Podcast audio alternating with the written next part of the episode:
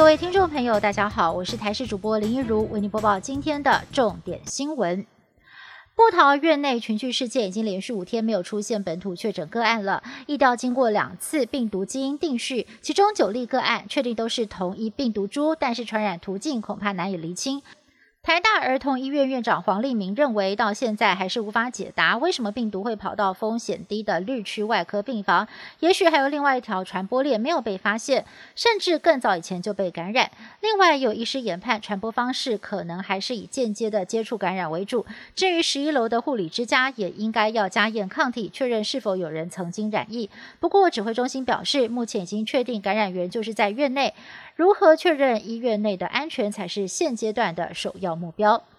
新冠肺炎席卷全球，现在就等疫苗解方。如今有外国媒体爆出，台湾有采购的牛津 A Z 疫苗，对于老年族群的保护力只有百分之八。还有专家建议有要将 A Z 疫苗的施打范围限缩到十八到六十四岁的年轻人。对此，指挥中心表示，消息已经被德国卫生部驳斥。指挥官陈时中也强调，目前相关报告不够完整。不过，台湾施打的时间相对比较慢，可以先观察其他国家施打的成效，再来定定施打策略。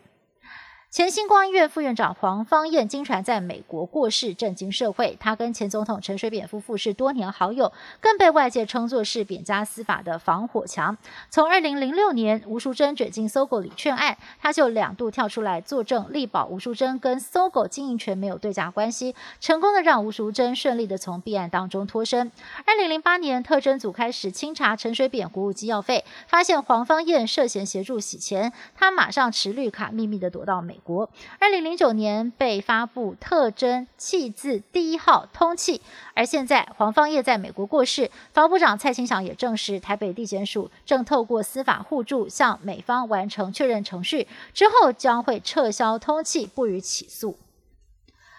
二十八号，交通部宣布，春节疏运期间，从二月八号到二月十六号，高铁取消自由座，台铁限制站票数量，但是就怕双铁运量减少，民众改自驾，国道可能会被塞爆。公共局将会增开四十六处路肩，也会拉长十三处可走的路肩长度。如果车流超出了预期，也会实施更严格的匝道移控来维持国道的顺畅。也就是说，到时候车辆很有可能会塞在匝道口，等待上国道的时间会会拉长。因此，建议民众可以利用离峰时间上路，小年夜到初二下午时段或者是傍晚再南下，假期后三天北上，最好早点出门。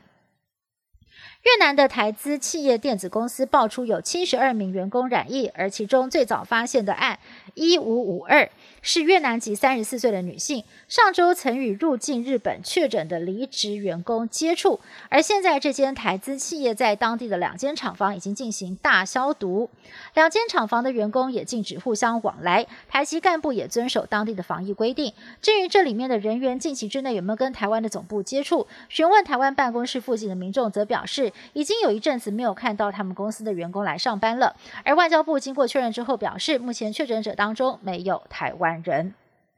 美国的疫苗供不应求，因此每一剂都非常的珍贵。有一批工卫人员日前被大雪困在高速公路上，手上的六剂疫苗就快要过期失效了。于是呢，就沿路的敲车窗询问有没有人愿意当场接种，直接在路边雪地当中施打。六名幸运儿意外的能够提早接种到疫苗，高兴的不得了。不过由于现在疫苗实在是太珍贵，也考验人性，各地也传出了有人等不及想要对疫苗动歪脑筋的事情。